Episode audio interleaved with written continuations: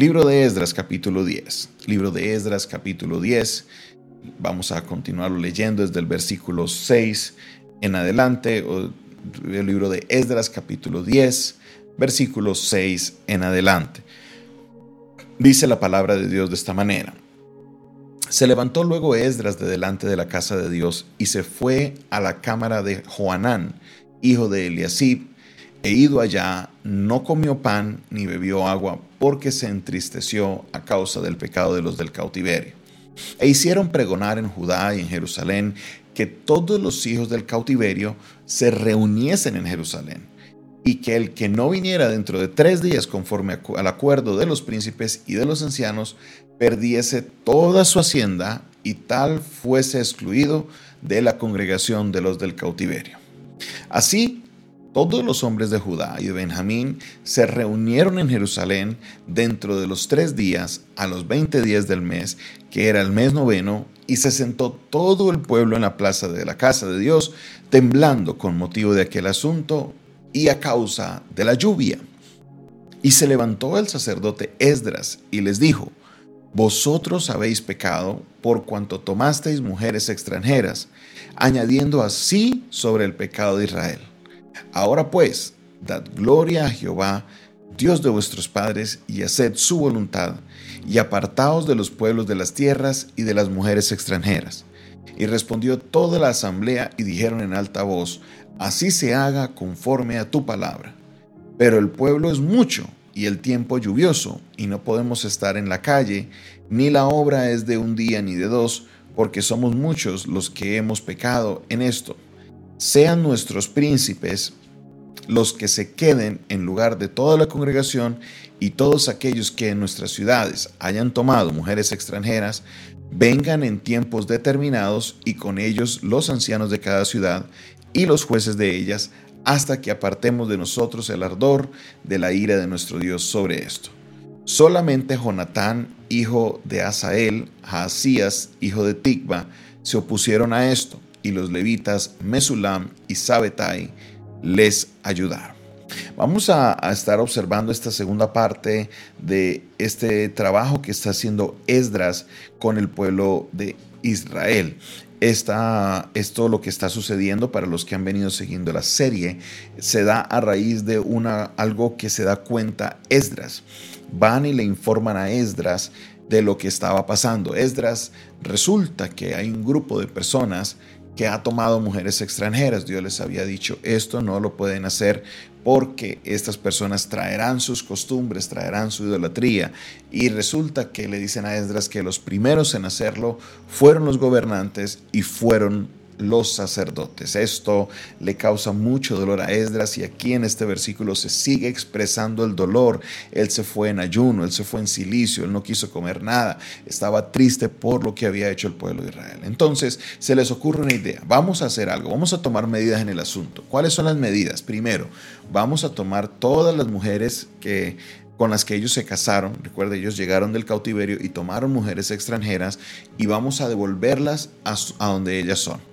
No más mujeres extranjeras en el pueblo de Israel. Número dos, si tuvieron hijos con esa mujer, devuelven a los hijos con ella. Una decisión muy difícil, pero todos los príncipes de la congregación estuvieron de acuerdo y entonces el texto arranca ahí. Mandan a reunir a todos. Recuerde que no todos los del cautiverio estaban en Jerusalén estaban esparcidos por todo el territorio de Judá, que era un territorio grande, Judá y Benjamín.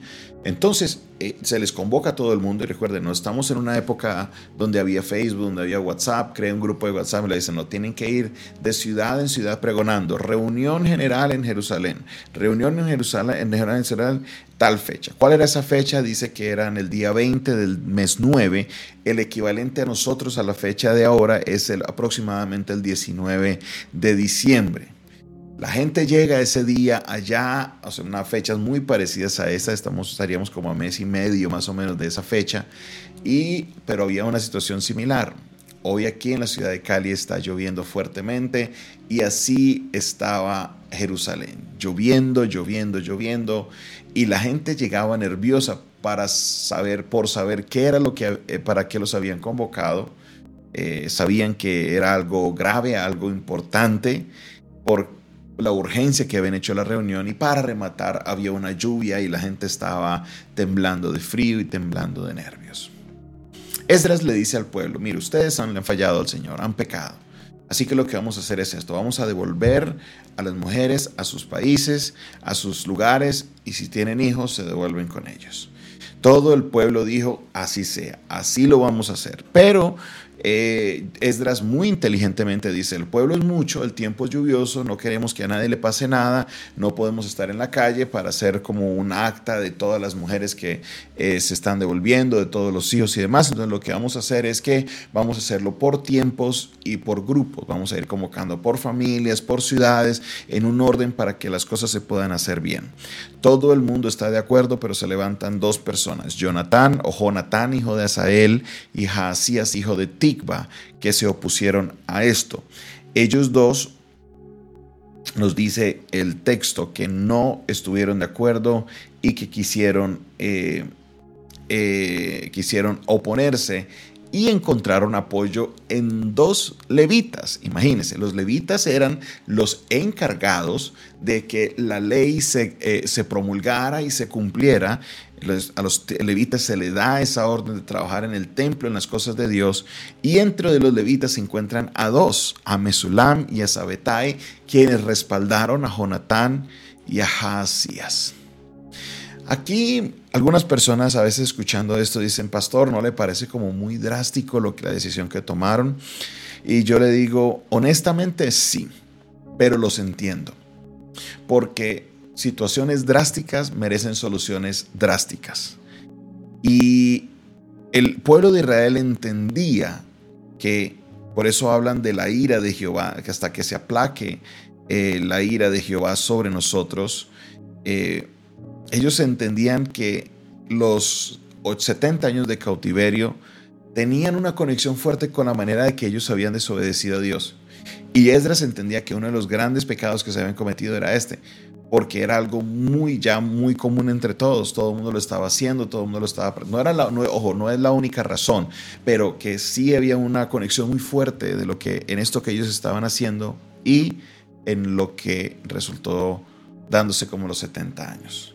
Entonces ellos dijeron, si Dios nos castigó 70 años por haber cometido pecado y volvemos y seguimos el mismo pecado, eh, al Dios puede hacer algo muy más drástico. Entonces antes de que algo peor pase, esta situación drástica requiere soluciones drásticas. Y creo que esa puede ser una manera muy importante de ver nuestra vida.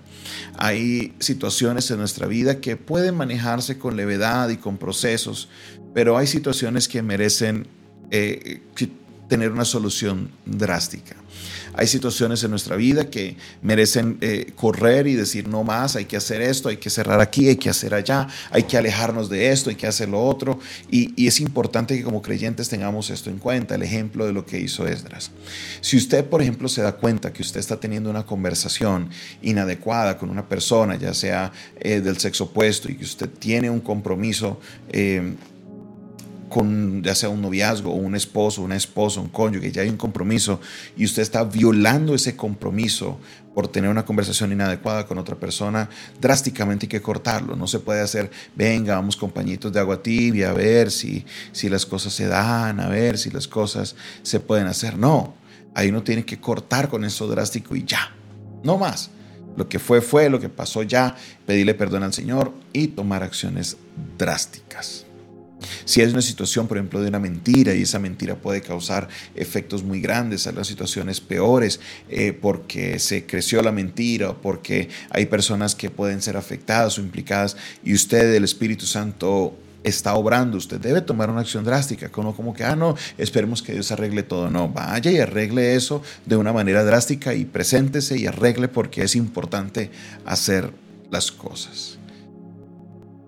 En este momento, usted, mi amigo, mi amiga que escucha la palabra, sé que el Espíritu Santo le está hablando. Sé que a lo mejor hay situaciones en su vida que usted consideraba que eh, eran no tan drásticas, pero hoy el Señor le está diciendo, mira, hay que tomar decisiones drásticas con respecto a esto. Amistades que tienes a tu alrededor que te están tratando de incitar a hacer cosas que a Dios no le agradan, hay que ponerle cartas al asunto hay que ponerle cartas al asunto. No se puede simplemente dejar que las cosas pasen. No, situaciones drásticas merecen soluciones drásticas. Entonces, mire su vida. Miremos cómo el Señor nos redarguye para que nos podamos arrepentir y podamos así generar los cambios que son necesarios en nuestra vida para que podamos agradar a Dios con todo nuestro corazón. Situaciones drásticas merecen soluciones drásticas. Esdras observó y dijo, esto se puede poner peor, drástica la resolución y así mismo fue.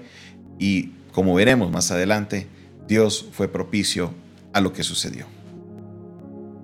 Padre Celestial, gracias por tu palabra. Gracias Señor porque por medio de ella nos enseñas tantas cosas. Gracias Señor porque por medio de ella podemos ver cómo está nuestra vida, cómo estamos nosotros por dentro. Señor, sabemos que muchas veces por nuestro pecado, por nuestra ambición, por eh, nuestros deseos nos dejamos llevar y nos colocamos en situaciones que no son agradables. Sabemos que muchas de esas situaciones necesitan una solución drástica y te pedimos que nos ayudes, Señor, a actuar con sabiduría porque queremos vivir agradándote a ti. En esta hora oro, Señor, por cada uno de mis hermanos que está ahí escuchando tu palabra, Señor, que sea tu Espíritu Santo haciendo la obra, guiándole, Señor, a toda verdad. En el nombre de Jesús, amén, amén y amén. Esta fue una producción del Departamento de Comunicaciones del Centro de Fe y Esperanza, la Iglesia de los Altares. Un consejo oportuno en un momento de crisis. En esta hora se despide de ustedes su pastor y amigo Jonathan Castañeda, quien les bendice y les invita para que te suscribas a nuestro canal de YouTube. Ya cruzamos los 3.500 suscriptores. ¡Qué bendición! Dale clic a suscribirse, al ladito hay una campana, dale clic a la campanita, así estarás al día con todas nuestras notificaciones. También te invito para que compartas este video, compartas este audio. No te olvides, eh, Dios está obrando de maneras poderosas. Si quieres comunicarte con nosotros y aprender un poco más de nuestro ministerio, nuestro número es 316 617-7888. De nuevo, 316-617-7888. Si me escribes fuera de Colombia, solo le añades el más 57 y estaremos respondiendo a tu petición. O si quieres enviar una ofrenda, ese es el medio porque lo puedes hacer. Dios te bendiga, Dios te guarde